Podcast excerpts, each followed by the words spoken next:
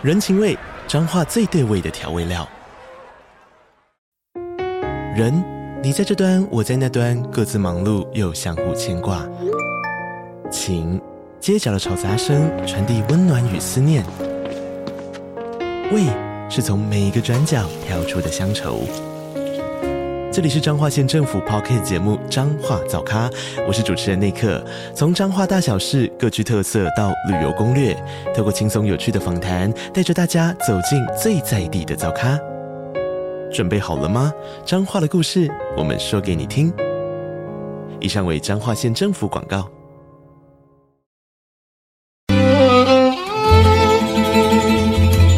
每一段关系都是一门功课。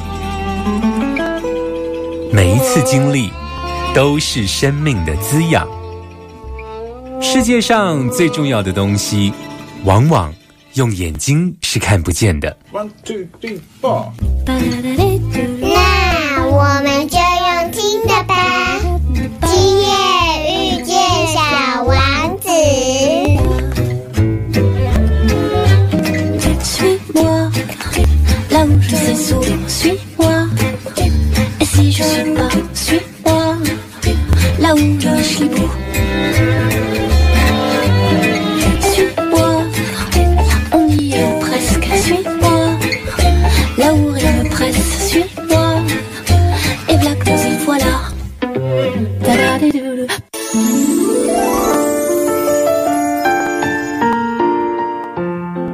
收听《今夜遇见小王子》，每周六晚上八点，周日晚上九点，阿光会准时在 FM 九九点一大千电台与你相遇哦。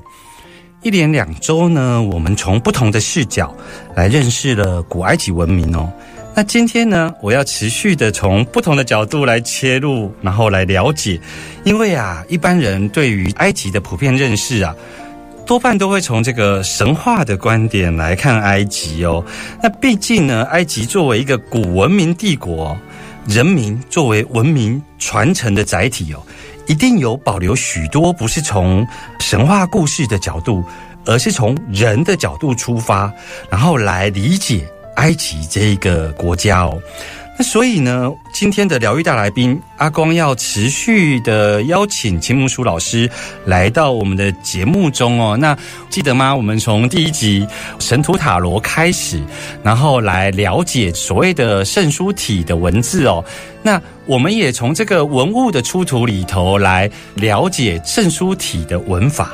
那在第二集，我们甚至于去谈了两本书哦，一本书叫做《梦之书》，一本书叫做《日出之书》哦。从这两本书里头，我们其实是可以看见说，不只是从这个木乃伊，或者是从陵寝的这个呃面向死亡的文化来看埃及，而是我们从这两本书里头来看，原来埃及人呢有他们专属的一个灵魂观哦。包括行走在世上，在我们的现实世界里头，当我们做梦的时候，我们灵魂一样在运作嘛。我们不只是清醒的时候跟灵魂相处，其实我们在睡梦中进到潜意识里头，进到梦的梦境里头，其实都是灵魂观的其中一种呈现哦。所以，透过这个梦之书，然后日出之书，在谈中阴身，我们更完整的去理解为什么埃及人有一个完整的灵魂观，然后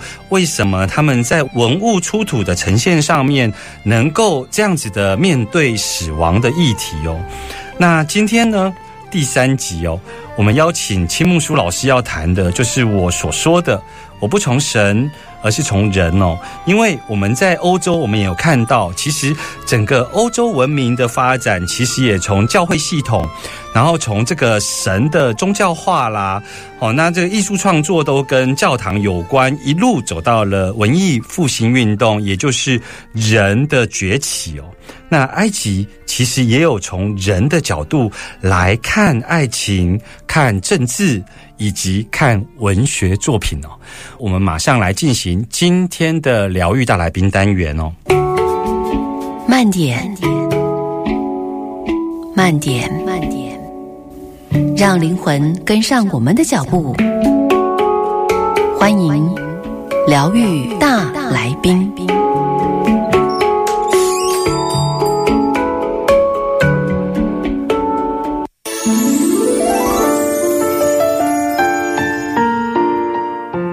欢迎继续回来疗愈大来宾单元哦。那听众朋友还记得吗？就说我们对于这个埃及的文物啊，包括他们的人物。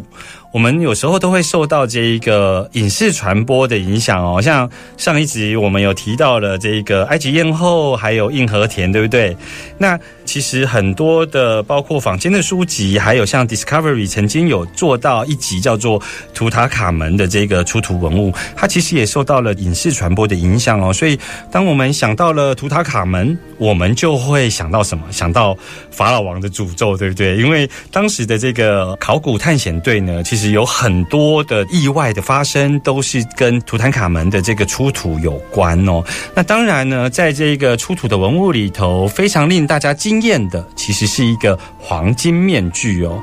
那图坦卡门其实不止于诅咒或者黄金面具，它其实有更多面向是值得我们去了解的。那今天持续的邀请青木书老师来到我们节目中，其实图坦卡门所出土的文物里头有更多我们还没知晓但流传的故事，对不对？是的，图坦卡门它的原名叫图坦卡顿，嗯哼，其实它的意思是传承他的父亲阿肯纳顿。就是我们所说的崇拜古埃及的一神太阳神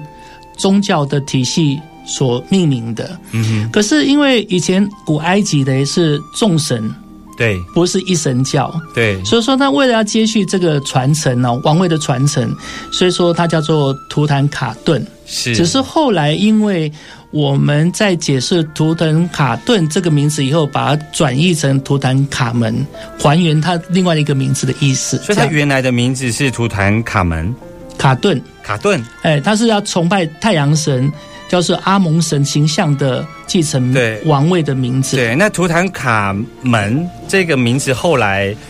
是我们考古学家给他重新命名的，就是他还原他现在的王位名称。哦，就是他自己已经登基成国王以后，他自己叫他自己叫图腾卡门。是，其实呃，听众朋友可以回去听阿光曾经有一集在讲一个传说，那个传说呢，就是在讲阿肯色顿有没有可能是摩西过红海的摩西哦？那青木书老师啊，帮我们提点到了。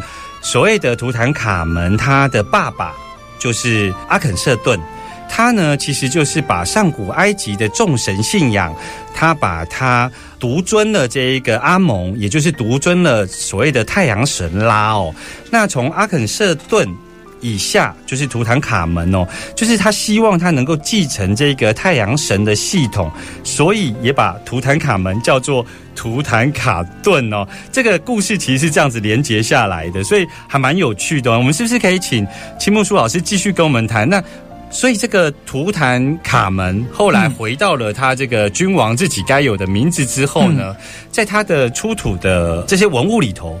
有什么样的故事是我们还不知道的呢？是因为其中有个故事，我觉得吸引我的部分，是因为他的宝座王椅，他的宝座王椅上面出现就是他跟他姐姐两个人手牵手的一个图案。姐姐，对姐姐的图案。那为什么我会知道她是姐姐？因为是考古学家在他出土文化将近一百多年来，嗯哼，以后他用 DNA。然后跟科学的数据去检验他们的关系呀。嗯哼，我们在没有 DNA 的检验之前，我们可能都会认为说这是他的老婆。嗯，可是我们检验出来才知道说这是他的姐姐。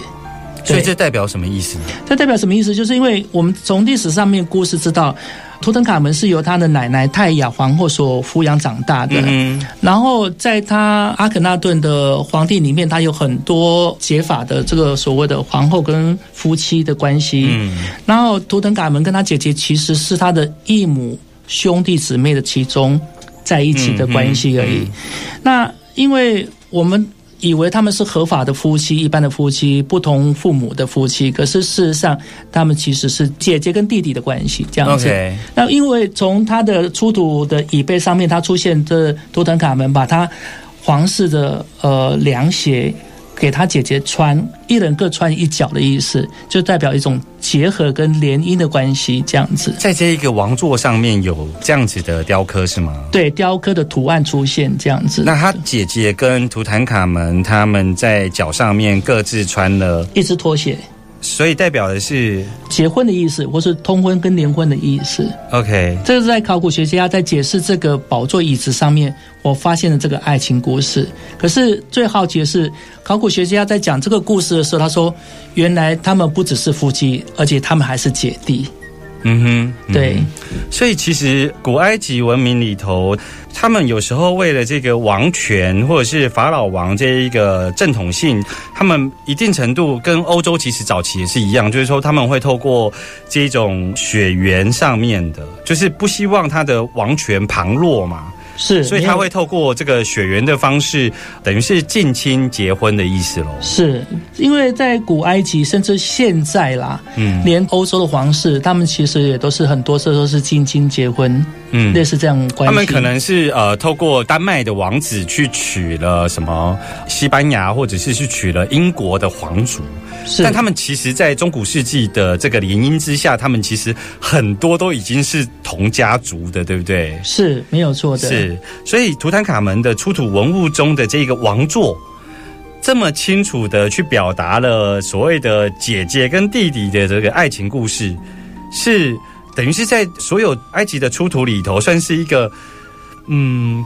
这个已经不是成为一种避讳的事情了，是可以被雕刻流传下来的一个爱情故事了。是的，没有错。因为我我觉得古埃及的文物里面有很多人，我们不可免说是想要看出土文物嘛。对，可是我觉得人们好奇的是，这个出土人物的后面的背景故事，嗯哼，跟他的爱情跟情绪体。对，嗯，那我觉得这个是非常难得的，因为如果我们没有经过专家的证实，或是像 DNA 的证验哦，嗯那我们也不知道他们的关系是什么。因为出土文物里面还有他的女儿啊，或是他的这些他们的儿女之边的这个所谓的木乃伊。是，是对，那如果不去化验它，我们没办法去了解他们的族谱的关系是在哪里。嗯嗯嗯，其实像我持续的邀请秦木树老师来到节目中，就是我想要听一听有关于非我们认知的，就是说我们并不是从好像单纯的神话故事，或者是从这一个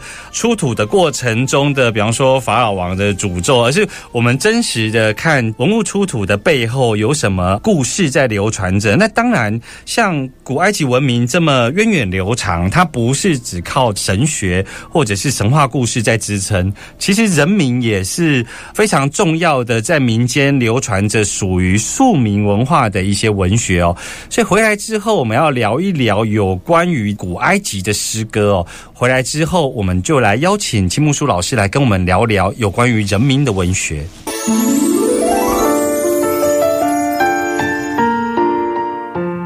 欢迎继续回来疗愈大来宾单元哦。那上周呢，我们青木书老师为我们带来了包括《解梦之书》哦，就是《梦之书》，还有这一个中英过渡的《日出之书》两本书，对不对？但这两本书一定程度呢，它揭露了埃及人对于灵魂的看法，包括梦境、潜意识以及中英过渡的十二道关卡哦。那我今天持续的邀请青木书老师，其实是想要从不同的角度来理解埃及的古文明哦，就是说，是不是可以跟我们介绍一些呃属于人民的作品，而不是从这个神话的层次来理解埃及古文明，而是从他们的生活面向，然后从他们人民的作品里头来了解。是的，呃，古埃及有本文学很有名，叫做《新努海流亡记》。嗯哼，这个《新努海流亡记》呢，是古埃及一个相当口耳相传的文学。嗯，为什么这么说叫口耳相传呢？因为你与其叫它文学，你不如叫它是一种诗词或是自传呐、啊。嗯，它里面的故事内容记载是当时在十二王朝的时候，法老王的一个大臣，他听到宫廷里面有个宫廷政变，嗯哦，有人要模反这个宫廷里面的这些朝局。那开始有了这所谓的事情发生的过程当中，他开始害怕逃亡到我们现在的呃巴勒斯坦跟叙利亚这国家去。所以这个十二王朝这个大臣，他在经历被谋反，这个大臣就是刚刚提到的新努海。没错的，OK，是。那因为新努海他不是一个官方或是皇室的人名，嗯，可是他在流亡过程当中写的这一些记载，他怎么去发挥他的爱国情操。虽然没有错，他现在投靠巴勒斯坦跟叙利亚这些国家去，他在献出谋略，然后帮助这些国家去打仗、建立战功。可是他最后还是请叙利亚这些国家，然后归顺到埃及的朝廷里面去了。嗯所以说他的过程当中，把他流亡的对爱国情操啦、个人的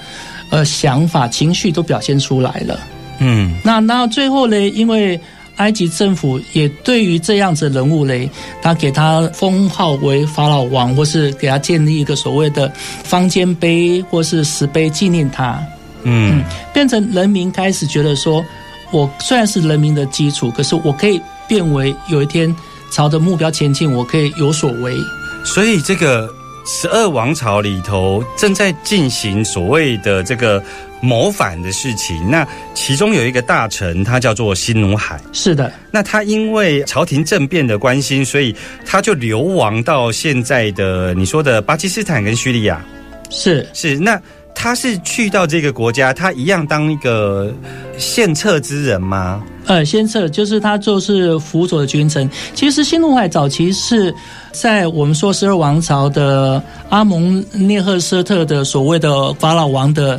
女儿的仆人。嗯只是他听到这个宫廷政变以后嘞，他害怕被谋杀，然后就逃离开这个国家。嗯，那他所记录的这个爱国情操啊，就是说他的流亡过程中暂居在别的城邦或是别的政治体里头去献策，他的爱国情操。他是在写什么？写他对于母国的想望，还是说他其实到后来像你讲的，他把他所献策的这些城邦后来归属到埃及，这个叫爱国情操呢？嗯，他是爱国情操表现是，就是说他对于这个埃及的崇拜，嗯对埃及的向往，他想要一心归还埃及的这种想法。嗯哼，对，那以前我们看到很多的故事都是宫廷跟王朝的故事，是，可是，在那么久以前，将近西元前一千九百年前，这个文字记载里面这个古老的小说，而且是口耳相传的小说，到至今，然后就能够有说出人民的故事哦。嗯这个记载是非常难得的。嗯，它是真的有出土的记录，还是说它比较像是拜官野史，然后真实有这个人，那可是在民间一直流传的这一个人物，他比较像是什么？埃及考古博物馆里面已经把这部史诗啊，嗯，就是他们说的紫砂草的记录嘞，嗯就是已经把它登记进去，是代表说有确实这个故事的内容。真的是由新努海在流亡的过程中，他对于呃母国的思念等等的记录的文字。是为什么呢？因为这部文章虽然是在国外讨论度非常高的地方，嗯因为它不是出土文物啊，它是完全是文字叙述的内容。可是为什么讨论度这么高？是他们认为说，在那个阶段里面的埃及人，既然可以写出人民自己内在的自传，或是我们自在的声音，而不是很官方的代表。嗯，嗯能够流传至今呐、嗯对，那我们所看到的古时候的文明跟考古，大部分都是皇家记载或是那些所谓呃官方的记录啊。可是他是一个老百姓，可是他的故事能够流传下来，然后又被官方所证实。嗯那最主要是因为它里面的一些诗歌。嗯里面所写的这些古埃及文字里面呢，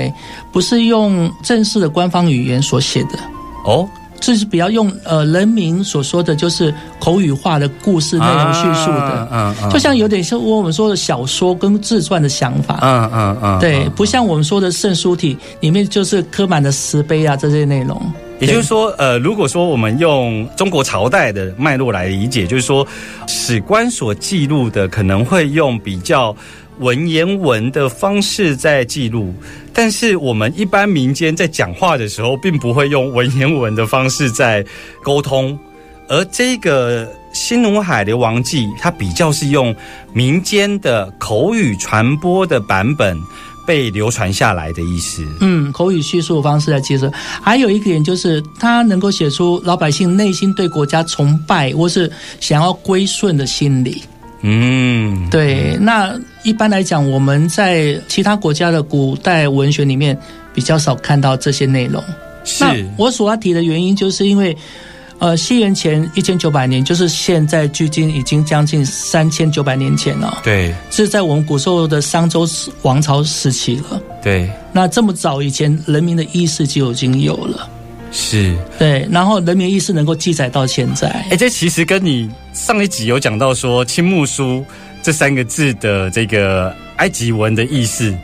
是叫做“人民是呃，人民是我们的国王。人民是我们的国王”，这概念有一点像。就在三千九百年前，他们就有这样子的一个作品呢。这个作品是从人民的角度在看整个埃及王朝。或是他对国家的个角度是什么？是，那的确，呃，你提到了一个重点，就是说，像我们在中国的朝代里头的一些文学作品，比方说关于屈原的，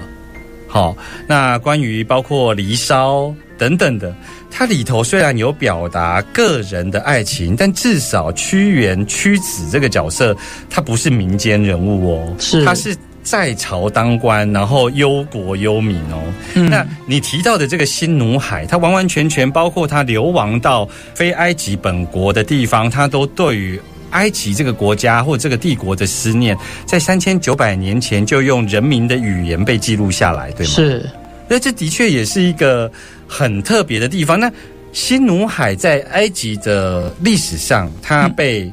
定位成文学家，还是它是被定位成什么样的一个角色呢？我觉得之所以它值得一提，就是因为它用文字记载的文学，民间文学。嗯，那我必须要说民间文学的原因，就是因为他开始用诗歌的呃语句来赞美他的国家。嗯哼，那我们以前所了解的诗歌赞美，都是从藏彝文化，就是宗教文化的藏彝文化里面去了解，或是咒语上面了解，或是祈祷文，对，或是祈祷文，或是祝祷文上面来了解。可是它是不一样的，嗯嗯，它就是人的内心话的意思，白话的意思。嗯嗯，嗯对，我觉得这个是很特殊，就是人的情绪的部分，而跟神性无关的。其实，在这三天的访谈里头，我一直听到秦木书老师提到了一个字眼，叫做情绪体，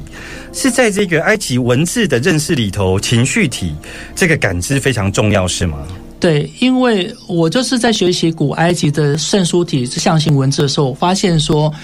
为什么它可以把情绪变成一个图案？嗯，对，就像现在人在解释符号学一样，其实符号学代表了很多东西。嗯，对，那我觉得如果符号是代表一个人的情绪，或是很多原型，嗯，嗯那我觉得这个是可通的，就是可以相通连的，或者是相连接的。是是，对所以这个埃及的文物也好，故事也好，甚至他们的文学作品也好，其实如果从他们的文字上来理解的时候，我们会很清楚的，呃，能够理解到。他的这个脉络，包括因为他在书写这一段历史故事的时候，他其实他的文字本身是有表达情绪在里头的。是的，是哦，这也是我觉得呃，研究埃及的文字很特别的地方，因为我们在破解很多的古文明的文字呢，我们有时候会误以为它是从象形文字开始，所以我们会用凝真的方式，就是说，诶，这个呃象形文字很像什么，然后去理解。可是圣书体它并不是单纯的象形文字，对不对？嗯，它几乎可以算是一种图案学或符号学。是，那对也是因为它是一个接近符号学，所以你才会说，在我们的社团里头会喜欢研究埃及文字的这一群人，有时候其实是透过文字的符号连接进到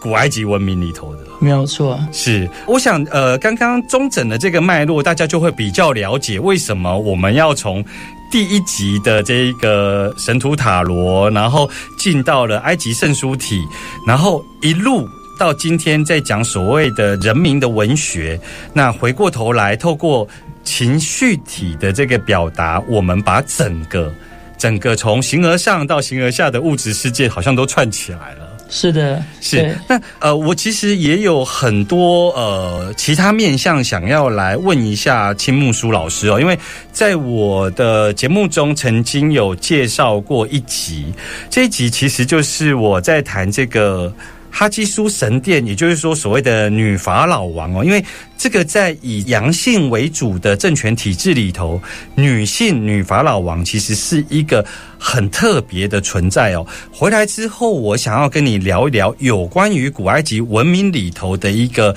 性别的看法。我们马上回来。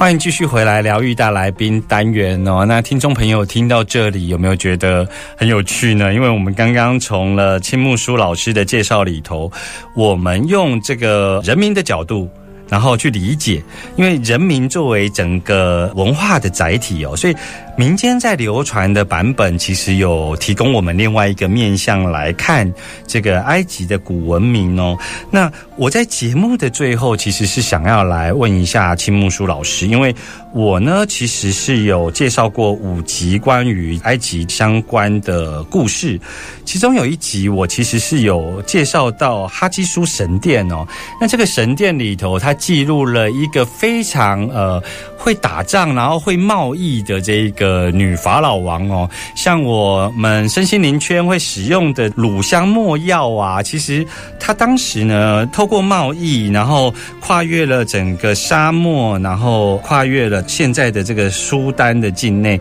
把这个乳香没药带回了埃及哦。那这个女法老王其实放在。啊，像你看哦，埃及的神明是太阳神，它是一个一个以阳性为指标的神权。那它的政权呢，它的军权呢，其实也是一个以阳性为主的这个脉络。所以女性在政权里头啊，它有一个非常特殊的位置。所以我曾经在我的节目中来介绍过这个女法老王哦。那我想请问一下，就是秦木书老师，就是。到底在埃及古文明里头有几位女法老王？这个埃及的女法老王呢，其实在埃及里面的故事里面来讲嘞，其中有一个部分，我觉得特别值得一提的是，在古埃及的第六王朝的一个女法老王。嗯哼，她的名字呃原本叫做尼托克里斯丁。尼托克里斯汀，对，这个女法老王。是。历史上面记载她是一个女法老王，嗯，可是后来因为在出土的文化里面，然后慢慢去证实，然后还原她的族谱跟家族历史当中，我们发现了一些跟事实有相当冲突的内容了。最主要是因为呃，尼托克里斯汀当初在那个时期，他跟他的呃兄弟结婚。嗯，他是跟他的哥哥结婚。嗯，对，那跟他哥哥结婚以后嘞，那因为那时候为了要巩固这个王权，嗯，那巩固这个王权的时候嘞，想要朝代的延续嘛，哈，那就像刚刚呃老师有提到那个图坦卡门，他出土的文物里头记录了就是法老王他跟他姐姐的爱情故事，对不对？是，所以现在你所要介绍的克里斯汀。这个女法老王，她一样嘛，就是为了维持这个血缘上的王权，所以她跟她的哥哥结婚。没错，那可是因为我们觉得她是一对夫妻结婚，合理化这样子。嗯，那故事里面的场景是因为他们当初这个王权被。承认登基以后做国王以后嘞，可是其他王权要来攻击他的时候，那攻击他的时候，他们邀请这些双方来者在他们的地下室的一个宴会场所谈判这些政治的问题。嗯，那尼克克里斯汀他认为说这个是有威胁他们的政变的问题。嗯嗯，然后。呃，没错，他打开的尼罗河的水闸门，把当时的地下室宴会场所的这些相干人士嘞，都淹死在里面了。嗯，然后最后嘞，故事的场景最后他是跑到楼上以后自己自杀而身亡。嗯，对，在古代的古埃及历史里面交代的当时的历史场景是这样子的。嗯，那后期的考古学家嘞，在研究他的出土的时候，发现嘞。她其实并不是女法老王的这个身份，而是男孩子身体的木乃伊的。那这跟当时他是女法老王的记载是完全不同的事实。可是你刚刚在一开始的时候说，呃，克里斯汀其实是跟他的哥哥结婚的耶。对，我们以为他是一个女孩生跟他哥哥结婚了。是。可是当我们解剖以后，发现他的木乃伊以后，里面发现他其实是男孩子的身体。那。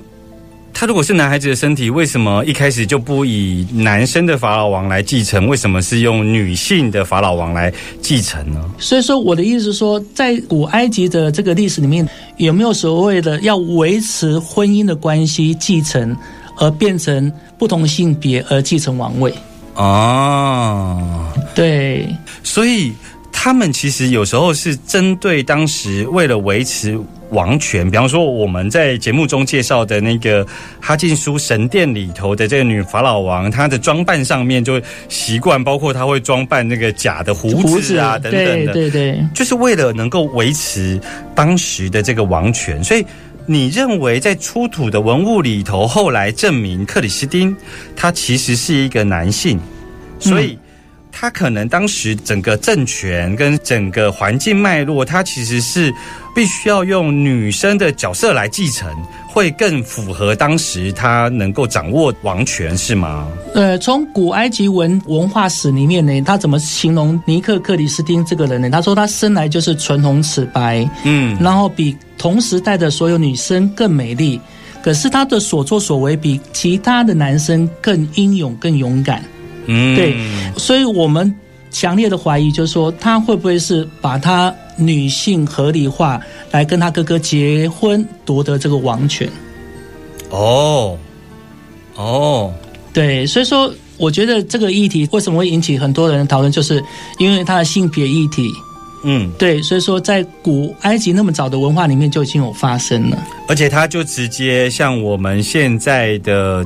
呃，我们在探讨所谓的两性问题的时候，我们现在已经懂得去理解所谓的生理性别跟社会性别。是，而很显然的，在这一个出土的文物里头，埃及当时就已经会懂得运用所谓的这个呃生理性别跟社会性别的交叉运用而取得王权，对不对？没错。我觉得埃及令人觉得非常特别的地方，就是说它的那个包容程度啊，其实并不是限制于呃我们一般的这种社会价值观，因为他们对于死亡、对于灵魂有更完整的看法的时候，他们回过头来在物质世界在看这个普世的价值的时候，他们可能有不同层次的理解。是，这也是说，像你在谈日出之书啊。提到了，就是说，我们从这个理想的灵性层次下降到物质层次，再从物质层次到第十一关，也就是我们最后要重生的这个关卡。其实这个是一个呃由上而下，再由下而上的这个过程。那我们在理解刚刚你提到的这一个社会性别跟心理性别的时候，其实也是这样。当我们对于我们的人的看法是有身心灵的时候，我们就不会着相在好像在身体层面啊、心理层面啊，其实我们还会有多一个灵性层面的关照来看行走在世上的这个身体。是这样的意思，对吧？没错的，因为我觉得古埃及文化直到现在很深深影响我的部分，就是它跟不同世代的结合，跟群体意识的互相的融合性，我觉得非常好。嗯，呃，绝对没有。呃，我觉得有个考古学家讲的一句话非常合理化，他说：“我们一直以为我们现在比以前更优越哦，嗯，可是事实上。”在那么古埃及那么糟的环境之下，或是条件面不好的这种情况之下，他们一样是有很多很圆形的东西，是比我们超越很多的。是，我也开始稍微懂得说，青木书老师在第一集的时候提到，就是说你理解，或者是说你对于埃及文物有兴趣，其实是从这一个神图塔罗开始。为什么会从神图塔罗开始？是因为这个神图塔罗里头的人生指引，相对于埃及古文明，它的开放性，它其实是有很多冲撞的可能性的。它并不是好像就是呃，透过一个牌阵去占卜出吉凶，而是它透过了古埃及神话的开放性，以及这个你说的棋盘的可能的演绎方式。它其实是有很多的创造是在当下发生的，对不对？没错，而且它的多元性的广面非常的深呐。但我们觉得探索不完。是，我想今天非常谢谢千木书老师来接受阿光的访问，尤其在这个疫情之后，你带团每个月都只有一两天的时间，然后都被阿光所占用哦。那听众朋友如果想要知道更多有关于埃及古文明相关的知识，其实可以上这个社团里头来理解哦。那阿光也会把相关的资讯放在延伸阅读的部分哦。小王子说：“如果你想造一艘船，不要抓一批人来收集材料，不要指挥他们做这个做那个，你只要教他们如何渴望大海就够了。”我们下周见喽，拜拜。